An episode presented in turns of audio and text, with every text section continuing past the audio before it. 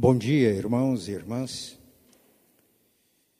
Que o Deus da esperança vos encha de todo gozo e paz no vosso crer, para que sejais ricos de esperança no poder do Espírito Santo. Amém. Com estas palavras da carta de Paulo aos Romanos, saudamos a todos. Certos de que Deus está conosco, e de que Ele aceita o culto porque nós o fazemos pela mediação de Cristo, e que Ele também vai dispensar bênçãos sobre nós nesta manhã. Hoje é o último domingo de 2020. É o dia de nós agradecermos a Deus as bênçãos recebidas. É o dia de nos colocarmos nas mãos de Deus na esperança das bênçãos para 2021. Foi um ano, como já foi dito aqui algumas vezes, atípico. Vivemos experiências, passamos por situações jamais sonhadas, inéditas. Momentos de medo. O medo, até certo ponto, é bom, ele nos faz prudentes. Não precisa e nem deve tornar-se pânico. Este ano exige de nós adaptação a situações novas. Há muitos que sofreram prejuízos, perda de vidas humanas, perda de recursos. Por outro lado, há outros que tiveram lucro, que superaram as dificuldades, superaram. Eu li a história de uma pessoa que tinha um estabelecimento comercial, vendia comida, e a situação ficou difícil, porque o seu estabelecimento teve que ser fechado. Ele não entendia nada de informática, mas tinha uma filha adolescente que era expert. E ela estimulou o pai, fez uma sociedade com o pai, abrir um site e houve um desenvolvimento extraordinário do negócio quando passaram a produzir e fazer entregas a domicílio. Eu conversava com uma pessoa de Londrina, mora numa região nobre de Londrina, ela dizia que conversando com o dono de uma adega, ele disse que o negócio dele teve uma grande expansão. É uma região onde moram pessoas abastadas, que não sofriam tanto, não sofriam prejuízos com esta pandemia e o consumo de vinho aumentou e a pessoa estava prosperando nessa situação. É assim. Mas o que mais toca o nosso coração são as perdas. Aqui na igreja perdemos irmãos Quase 200 mil brasileiros já foram ceifados. Outros que sofreram prejuízos financeiros. Isso aconteceu na minha família biológica. Mas a mensagem desta manhã é que nós podemos superar todas essas lutas e desafios, porque outros problemas virão. Eu creio que esta pandemia de 2020 faz parte daquilo que Jesus chamou de princípio das dores. Jesus tem em mente a parturiente, ela sofre dores de parto, mas quando a dor é de parto, alegra-se com o nascimento da criança, do filho. Quando lembro, lemos o livro do Apocalipse, nós percebemos que a vitória final é de Jesus.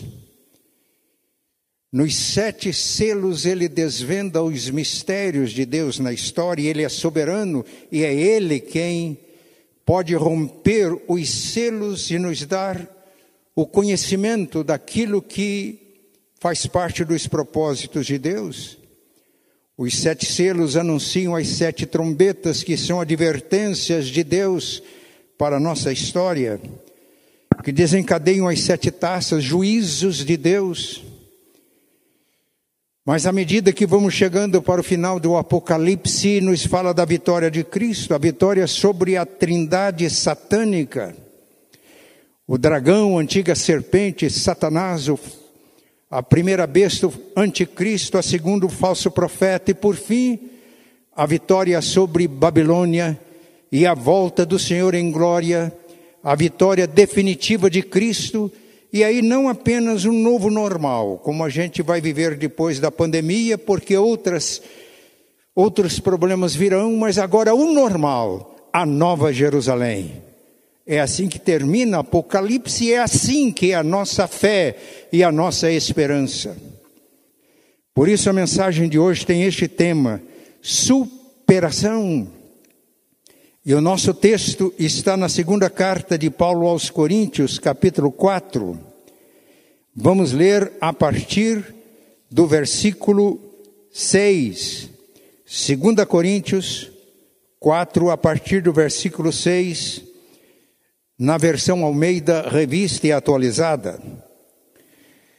Porque Deus que disse das trevas resplandecerá a luz, ele mesmo resplandeceu em nosso coração para a iluminação do conhecimento da glória de Deus na face de Cristo.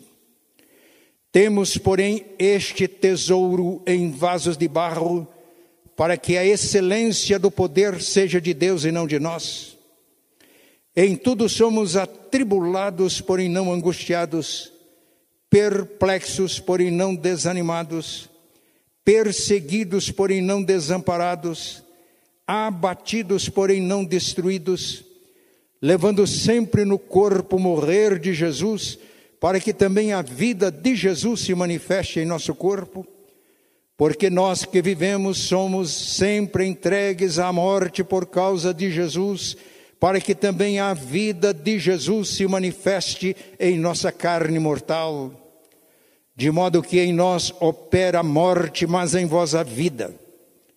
Tendo, porém, o mesmo espírito da fé, como está escrito, eu criei, por isso é que falei, também nós cremos, por isso também falamos, sabendo que aquele que ressuscitou o Senhor Jesus também nos ressuscitará com Jesus e nos apresentará convosco porque todas as coisas existem por amor de vós, para que a graça, multiplicando-se, torne abundantes as ações de graças por meio de muitos, para a glória de Deus.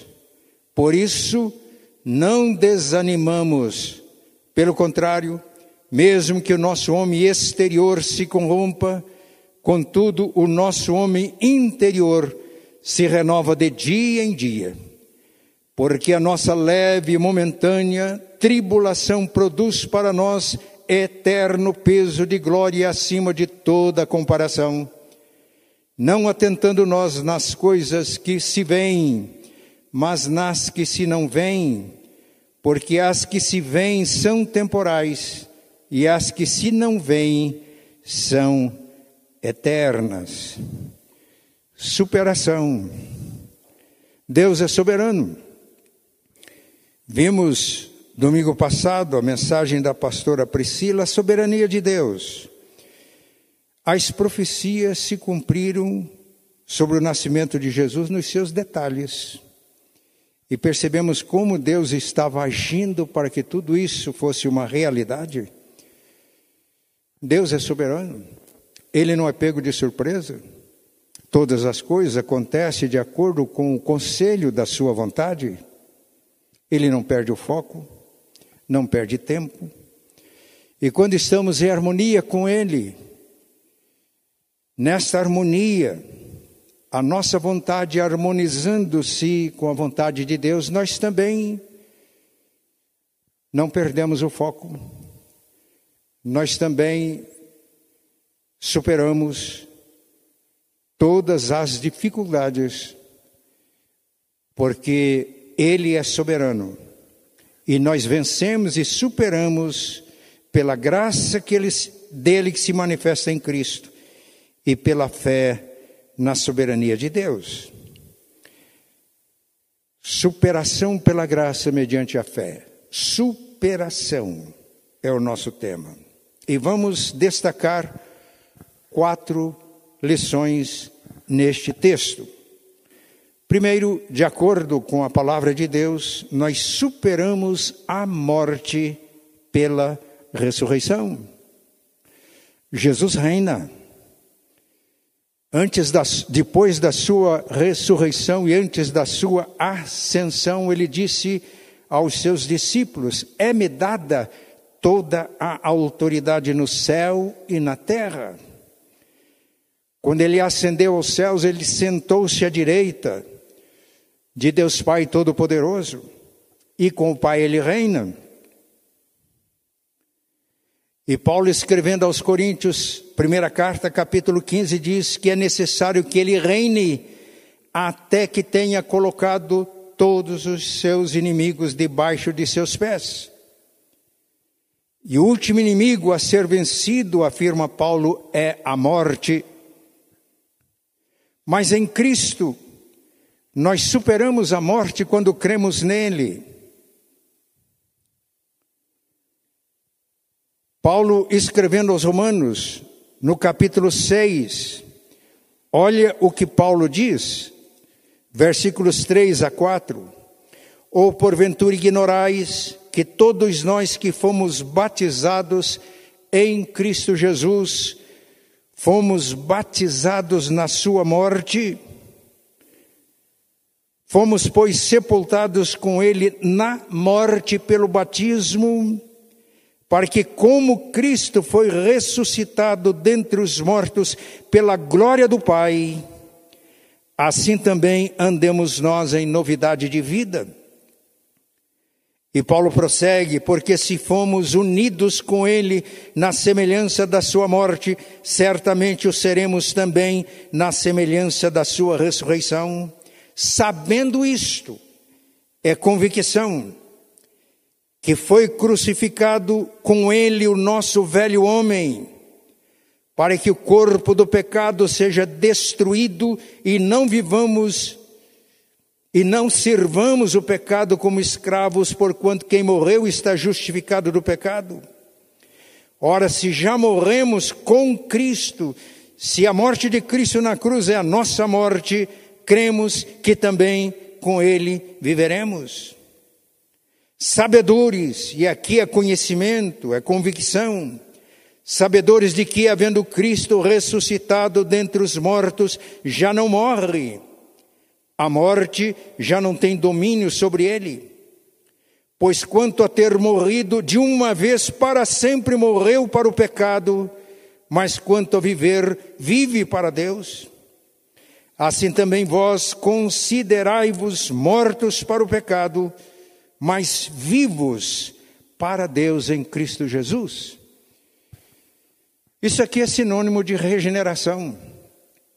João 5, 24, Jesus afirmou: Em verdade, em verdade vos digo, que todo aquele que ouve as minhas palavras e crê naquele que me enviou tem a vida eterna. E passou da morte para a vida, não entra mais em juízo Passar da morte para a vida é ressurreição. E nós já experimentamos a nossa ressurreição espiritual em Cristo. Escrevendo aos Efésios, capítulo 2, versículo 1, Paulo afirma: Ele vos deu vida, estando vós mortos em vossos delitos e pecados. Ele vos deu vida estando mortos. O que é que o morto pode fazer? Nada. Regeneração significa a ação de Deus, significa que o Espírito Santo opera de tal maneira que a morte de Cristo na cruz há quase dois mil anos torna a sua experiência aqui e agora, quando cremos em Cristo. E a morte dele é a nossa morte para o pecado, porque estamos unidos a ele, incluídos na sua morte. A ressurreição dele é a nossa ressurreição para a vida. 1 João capítulo 1, versículo 12, mas a todos quantos o receberam, receberam a Cristo, deu-lhes o poder, o direito de serem feitos filhos de Deus, os quais não nasceram do sangue, nem da carne, nem da vontade do homem, mas nasceram de Deus. A Nicodemos Jesus afirmou: se alguém não nascer de novo, não pode ver o reino de Deus. A ressurreição em Cristo é a primeira ressurreição, é a ressurreição espiritual. Por isso, quem nasce duas vezes, nasce primeiro da carne, nascimento físico, e nasce do espírito. Morre apenas uma vez a morte física porque a palavra de Deus é absolutamente clara. Quem ouve as minhas palavras e crê naquele que me enviou tem, não terá, tem a vida eterna. Não entra em juízo. Passou da morte para a vida, ressurreição espiritual. Esta é a primeira ressurreição mencionada em Apocalipse capítulo 20. E o texto diz: Bem-aventurados que participam da primeira ressurreição, porque a segunda morte não tem poder sobre ele. Agora, quem nasce da carne não nasce do espírito, nasce da carne, nasce uma vez, não nasce do espírito, aí morre duas vezes, morre fisicamente e morre espiritualmente, separando-se eternamente de Deus. Portanto, em Cristo, na morte de Cristo na cruz por nós, nós superamos a morte, porque morremos com Ele para o pecado e ressuscitamos com Ele para uma vida nova.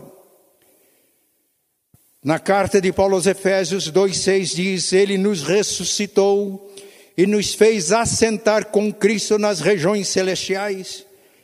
No capítulo 1, está escrito que Deus exerceu o seu poder em Cristo, ressuscitando-o dentre os mortos e fazendo assentar-se acima de todo principado e potestade e de qualquer poder que, se, que possa ser nomeado no presente século ou no vindouro.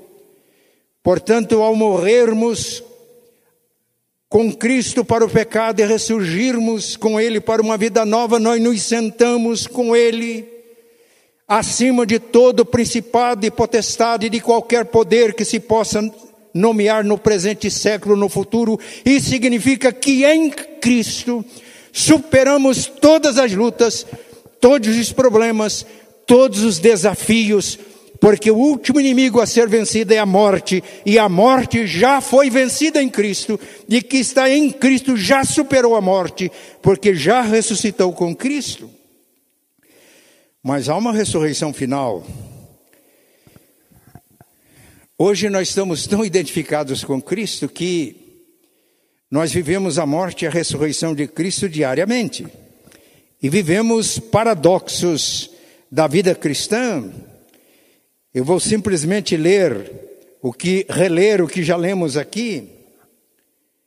Temos, porém, este tesouro, a salvação, a vida eterna, o evangelho, a glória de Deus na face de Cristo. Temos, porém, este tesouro em vasos de barro, para que a excelência do poder seja de Deus e não de nós. Olhe os paradoxos. Em tudo somos atribulados, porém não angustiados, perplexos.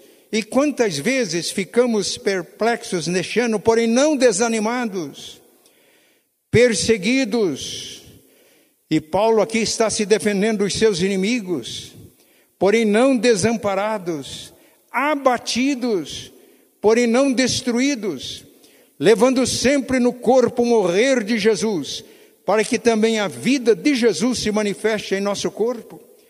Porque nós que vivemos somos sempre entregues à morte por causa de Jesus, para que também a vida de Jesus se manifeste em nossa carne mortal. Lendo a biografia de Calvino, eu aprendi essa lição de uma forma muito clara. Calvino dizia que em Cristo ele vivia a experiência da sua morte e ressurreição diariamente. E ele disse que às vezes ele morria, ressuscitava mil vezes por dia. E essa verdade ficou tão clara no meu coração que durante algum tempo as pessoas me perguntavam: Como o senhor vai? Eu respondia: Eu vou bem. Eu vou morrendo e ressuscitando todos os dias. Em Cristo nós vencemos a morte, mas a morte está aí. Não é só coronavírus. Se nós formos ver as estatísticas de outras causas de morte, inclusive a violência, o país ficou chocado com a morte daquela juíza com 17 facadas desferidas pelo seu ex-marido. Os sinais da morte estão aí, nos envolvem. Mas nós morremos e ressuscitamos com Jesus. No entanto, vai chegar a ressurreição final. E no Evangelho de João, capítulo 5, versículos 28 e 29, ele diz: A trombeta vai soar, e todos vão ressuscitar, todos, crentes e incrédulos, salvos e perdidos, todos. Uns, disse Jesus, vão ressuscitar para a vida, porque já morreram e ressuscitaram com Cristo, já passaram da morte para a vida, não entram mais em juízo. Os que estão em Cristo já venceram a morte, não vão ressuscitar para o juízo. E aqueles que vão ressuscitar para o juízo. Por isso que quando nós nos regeneramos, ou quando fomos regenerados pelo poder do Espírito Santo, experimentamos a primeira ressurreição, ressurreição espiritual. Nascemos duas vezes, fisicamente e espiritualmente em Cristo. Eu vou repetir.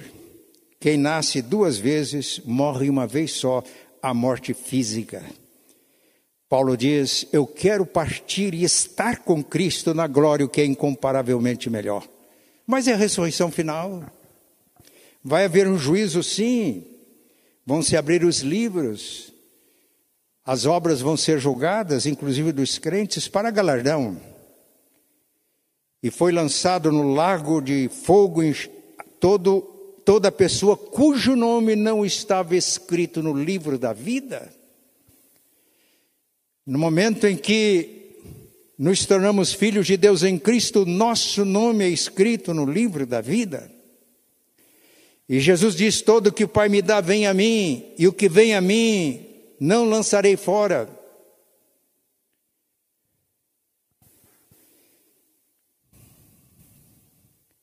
Essa é uma mensagem de estímulo de conforto. Não. O último inimigo é a morte. O inimigo mais cruel nosso é a morte, mas em Cristo já vencemos a morte. Quando ele voltar em glória, vamos ser ressuscitados não para juízo. O juízo já, caiu em Cristo, na cruz do Calvário. Vamos ressuscitar de acordo com João 5, 28 e 29 para a vida. Gloriosa realidade. Realidade, se você abriu o coração e recebeu Cristo, e foi feito filho de Deus pela operação do Espírito Santo em sua vida. Mas há uma esperança. Você pode até ser membro da igreja, se não acolheu Cristo, mas a todos quantos o receberam, ouviram a voz de Cristo e abriram a porta. A todos quantos o receberam, deles o direito de serem filhos de Deus. Se não, esta manhã, Deus está falando com você. Eu fiz uma vez o casamento de um filho de um presbítero. Logo depois ele quis fazer a profissão de fé e eu pensei, ele quer fazer a profissão de fé para batizar o filho. Não falei nada nem para ele, nem para ninguém. Eu dava aula de catecúmenos. É uma palavra esquisita, mas é aula para quem quer tornar-se membro da igreja. E ele me procurou. E orei, Senhor, conceda-me a graça não apenas de transmitir doutrina nesse curso, mas de transmitir a vida poderosa e ressurreta de Jesus. Depois de alguns dias ele me procurou e disse: Quando eu procurei para fazer, me preparar, é porque eu queria batizar o meu filho. A minha percepção não estava errada. Mas, pastor, a fé agora está nascendo no meu coração. Depois de alguns dias ele foi em casa para contar a experiência dele com Cristo. E não foi uma experiência emocional. Isso já faz mais de 40 anos. Este é um irmão fiel. Hoje tem um filho pastor que serve ao Senhor. Ele dizia, pastor, eu era presbiteriano independente, não era convertido. Fazia parte da igreja, mas não tinha acolhido Cristo no coração. Em Cristo nós superamos a morte. Mas além de superar a morte, o nosso texto diz que em Cristo nós superamos a decadência externa pela renovação interior. Olha o que está no versículo 16. Por isso não desanimamos. Pelo contrário, mesmo que o nosso homem exterior, o nosso corpo, se corrompa, contudo, o nosso homem interior se renova de dia em dia. Estes dias eu estava vendo fotografias com a Eloá. Gostamos de ver fotografias. Fotografias nossas, dos filhos, dos netos. E tinha uma fotografia nossa, de nós dois, tirada há alguns anos. E eu olhei para ela e brinquei, falei: que casal é este? Como está diferente agora? Não havia rugas, nem cabelos brancos. Olhei para ela e as coisas mudam, hein? Deixa eu fazer aqui um parêntese apenas para descontrair um pouco. Vocês sabem por que o cabelo, na medida que a gente vai envelhecendo, fica branco? Se você não sabe, eu vou compartilhar o meu conhecimento é que na medida que a gente vai envelhecendo, as raízes do cabelo vão se aprofundando. Se ela encontra massa cinzenta, ela fica branca. Se não encontra, cai. O Juninho olhou sério para mim. Fechamos o parêntese. Mas essa é a nossa realidade. Temos o tesouro, o evangelho, o conhecimento da glória de Deus na face de Cristo em vasos de barro, frágeis, envelhece, deteriora. Paulo escrevendo aos Filipenses diz: Eu sei que Cristo será engrandecido no meu corpo, quer pela vida, quer pela morte.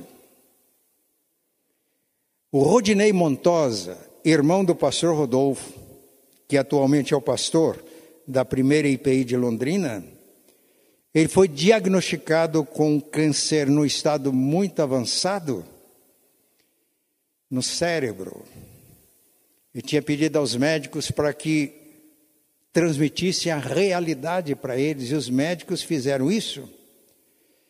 Não havia nenhuma possibilidade de reversão pelos recursos da medicina, apesar de estar tão evoluída. E quando os médicos terminaram a informação, ele olhou para o médico e disse: Doutor, então eu estou no lucro. O médico disse: Eu acho que você não entendeu direito. Você quer que eu repita? Falou, não, não precisa, doutor. Eu entendi muito bem. É que eu creio com o apóstolo Paulo que afirmou: Para mim, o viver é Cristo e o morrer é lucro. A família do Rodinei fez tudo o que era possível fazer. Mas não, não era plano de Deus que ele fosse curado e ele foi se deteriorando, foi deteriorando cada vez mais a sua saúde. E eu visitei diversas vezes depois deste diagnóstico e eu pude perceber que apesar do corpo daquele irmão tão querido estar se deteriorando, o seu espírito estava se renovando dia a dia. No ofício fúnebre do Rodinei, o seu irmão, o pastor Rodolfo, deu este testemunho. Doutor, então eu estou no lucro, Porque para mim o viver é Cristo e o morrer é lucro. Que testemunho forte! Paulo diz que se alguém está em Cristo é nova criatura. A melhor tradução seria nova criação. As coisas velhas passaram, tudo se fez novo. Mas quem está em Cristo há uma renovação interior diária, constante e permanente. Paulo escreveu: Rogo-vos, pois, pelas misericórdias de Deus, que apresenteis os vossos corpos como sacrifício vivo, santo e agradável a Deus, que é o vosso culto racional, e não vos conformeis com este século, com este mundo, mas transformai-vos pela renovação da vossa mente para que possais experimentar a boa, perfeita e agradável vontade de Deus. Quando estamos em Cristo, a nossa mocidade se renova como a da águia. Quando estamos em Cristo, nós crescemos como o cedro do Líbano, e como a palmeira que cresce no deserto, nós florescemos nos átrios do Senhor. Quando estamos em Cristo, a renovação interior é tão real que na velhice ainda damos frutos, somos cheios de seiva e de vigor para anunciar que o Senhor é reto. Ainda que o nosso homem exterior se corrompa, se deteriore, o nosso interior se renova de dia em dia. Superação. Superamos a morte pela ressurreição. Superamos a decadência externa pela renovação interior que é constante. Mas também é a terceira lição: superamos o sofrimento pela certeza da glória eterna. Olha o que Paulo escreveu no versículo 17. Porque a nossa leve e momentânea tribulação produz para nós eterno peso de glória acima de toda comparação. Ele diz a nossa leve e momentânea tribulação. Toda tribulação pela qual possamos passar neste mundo comparado com a eternidade é leve e momentânea. Diante daquilo que nos espera, e vamos ver o que é que Paulo considerava ele sofrimento leve e momentâneo. Na segunda carta de Paulo, ele sempre se defende dos seus inimigos que tentavam solapar o seu ministério. E no capítulo 11, ele apresenta as suas credenciais de apóstolos. Olha o que está escrito no versículo 22. São hebreus esses apóstolos que aparecem em Corinto, exaltando-se a si mesmos e procurando solapar a autoridade apostólica de Paulo são hebreus, também eu. São israelitas, também eu.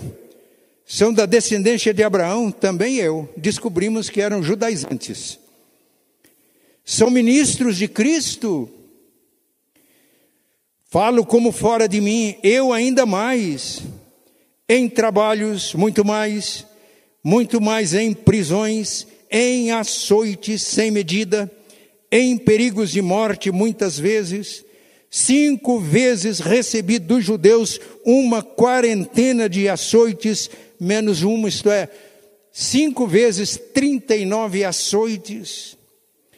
Fui três vezes fustigado com varas, uma vez apedrejado, em naufrágio três vezes, uma noite e um dia passei na voragem do mar em jornadas, muitas vezes, em perigos de rios, em perigos de salteadores, em perigo entre patrícios, em perigos entre gentios, em perigos na cidade, em perigos no deserto, em perigos no mar, em perigos entre falsos irmãos, em trabalhos e fadigas, em vigílias muitas vezes, em fome e sede, em jejuns muitas vezes, em frio e em nudez. Além das coisas exteriores, ao que pesa sobre mim diariamente a preocupação com todas as igrejas. Irmãos, essas são as leves e momentâneas tribulações de Paulo. Que tal? As tribulações pelas quais temos passado. Para Paulo eram leves e momentâneas. Quando eu leio isso, eu me quebranto e diz: Senhor, misericórdia. Mas por que que Paulo superava? Porque todas estas tribulações aqui mencionadas são leves e momentâneas e não são para comparar com a glória que está guardada para nós o eterno peso de glória. Paulo falou em tesouro em vaso de barro. O tesouro geralmente o valor dele estava no peso, quantos quilos de ouro, de prata? O peso da riqueza, o peso do precioso metal que trazem conforto e glória mundana. Paulo diz: Isso não serve para comparar. Pedro já tinha afirmado que não é com coisas perecíveis como prata e ouro que fomos resgatados da vã maneira de viver que por tradição recebemos dos nossos pais, mas pelo precioso sangue de Cristo, que não se compara com nenhum tesouro, com nenhum peso de ouro deste mundo, pois a glória que está guardada para nós em Cristo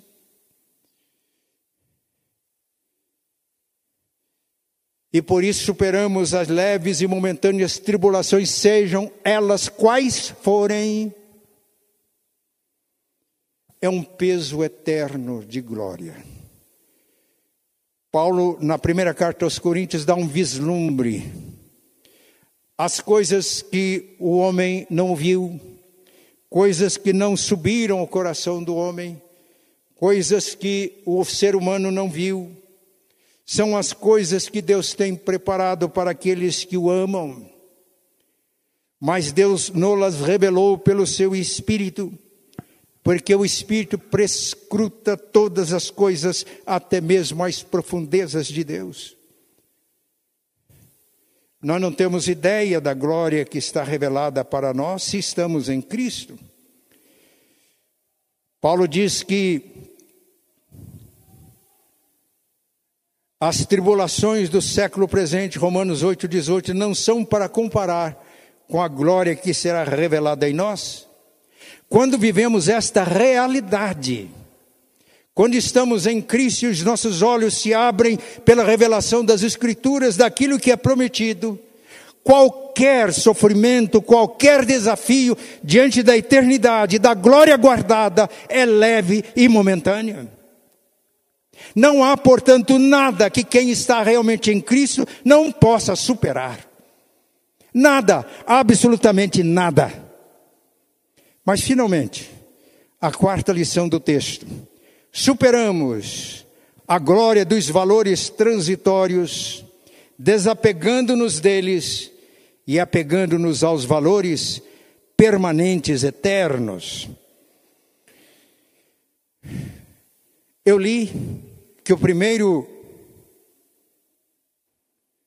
bilionário norte-americano, Rockefeller, quando morreu, alguém chegou para o seu contador e fez a pergunta: ele deixou muita coisa?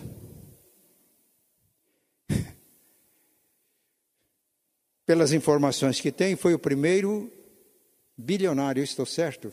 Bilionário Hoje nós temos muitos bilionários, inclusive brasileiros.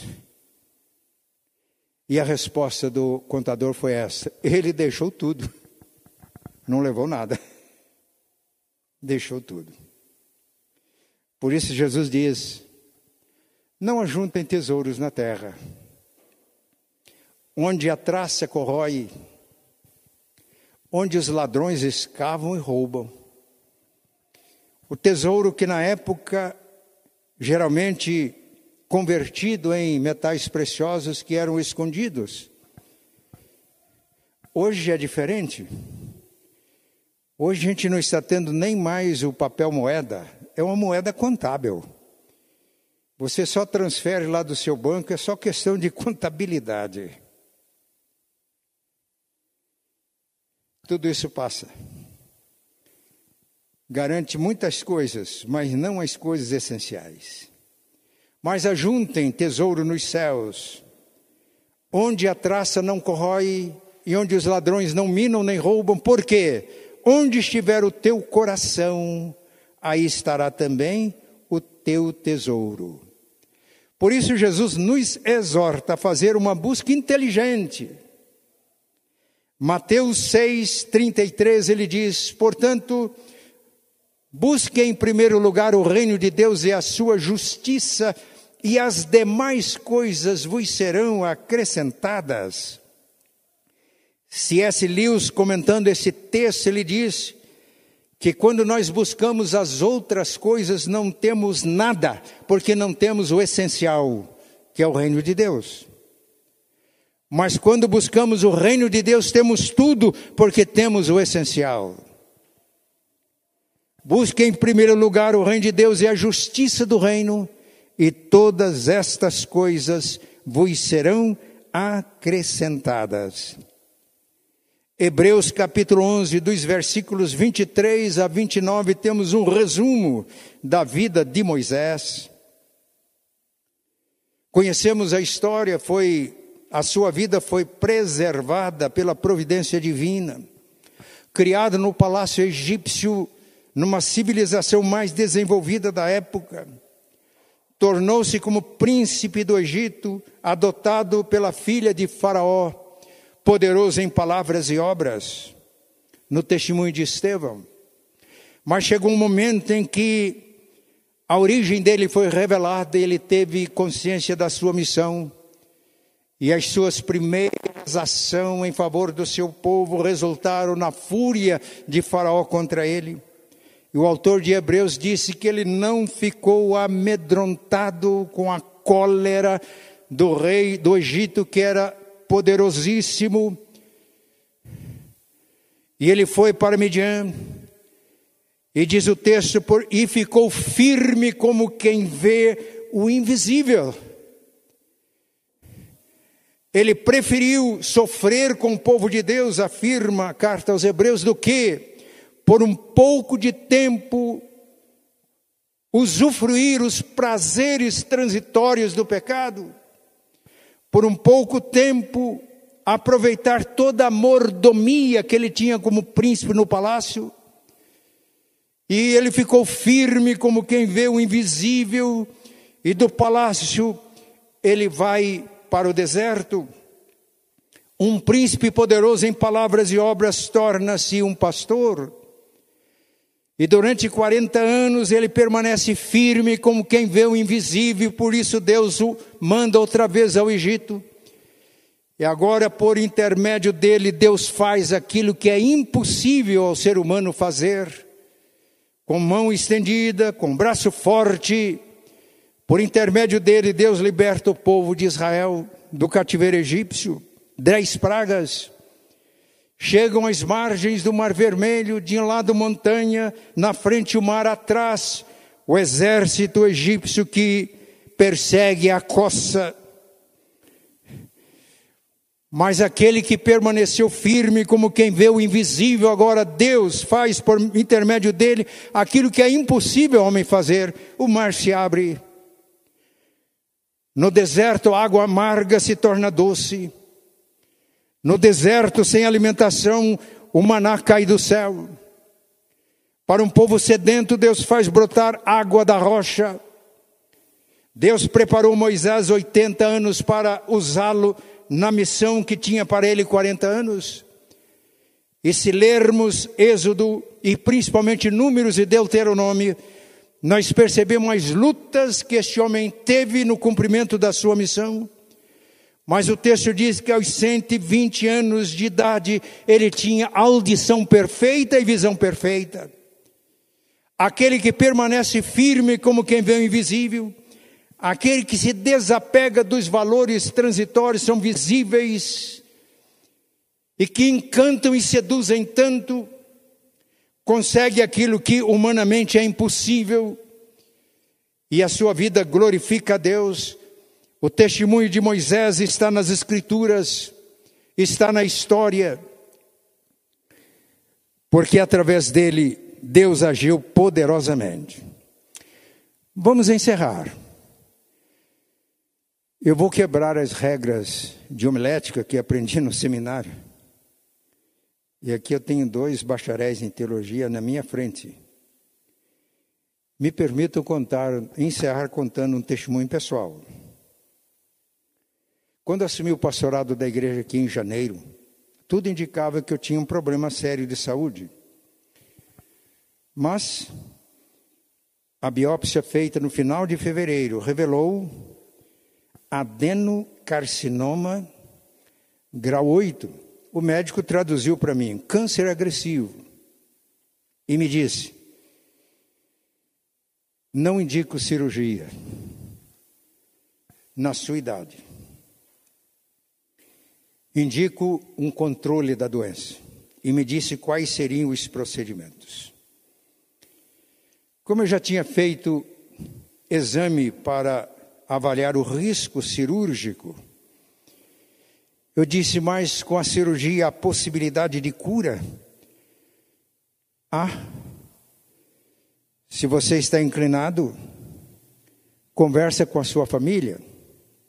Houve outros médicos, e sabendo que eu estava trabalhando aqui em Curitiba, me deu o nome de dois urologistas de Curitiba.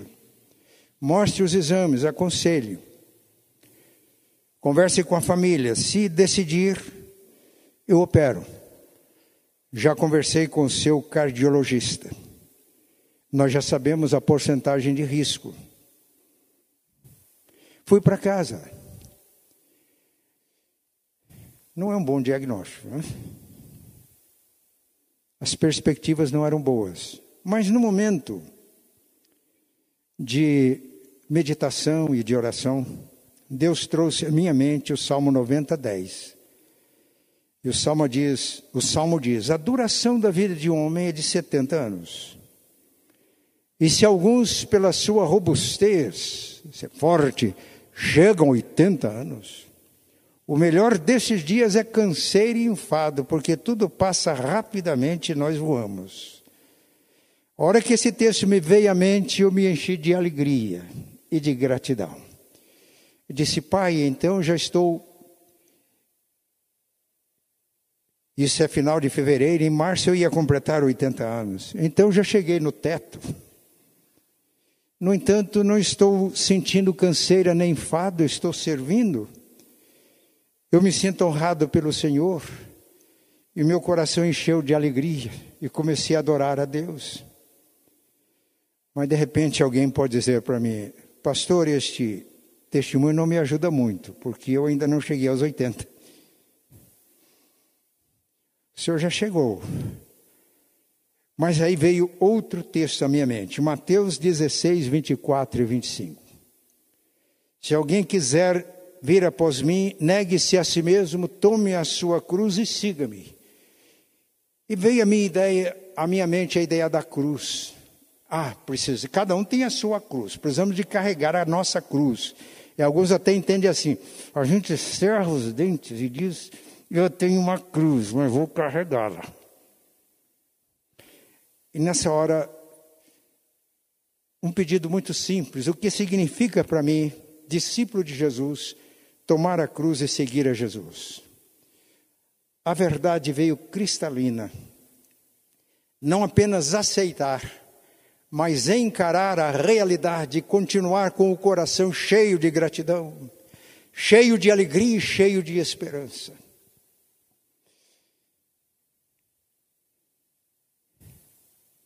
Esse é o sentido de tomar a cruz e seguir a Jesus. E aí, tomei a decisão. Não ouvi a minha família, nem ouvi outros médicos, ouvi Deus e decidi ali fazer a cirurgia. Aceitar a realidade, encarar a realidade e continuar seguindo a Jesus com o coração cheio de gratidão, cheio de alegria e cheio de esperança. E chegamos até aqui, final de 2020, com o coração em festa. E agora o convite a todos que nos ouvem nesta manhã é este. Vamos tomar a cruz, não apenas aceitar a realidade, mas encarar a realidade, seja ela qual for, e prosseguir, seguindo a Jesus, com o coração cheio de gratidão, cheio de alegria, cheio de esperança, nessa caminhada e nessa peregrinação, adentrando 2021 e prosseguindo até que cheguemos ao termo final da nossa jornada, a Nova Jerusalém. Que Deus nos ajude. Vamos ter mais um cântico, depois vamos encerrar. Pai Santo e bom, muito obrigado, porque em Cristo superamos a morte pela ressurreição. Em Cristo e pela tua graça, pela fé que geras no nosso coração, superamos a decadência externa pela renovação interior constante e diária. Nós te adoramos porque em Cristo superamos as tribulações que, comparadas com o que nos está reservado na eternidade, as tribulações são leves e momentâneas.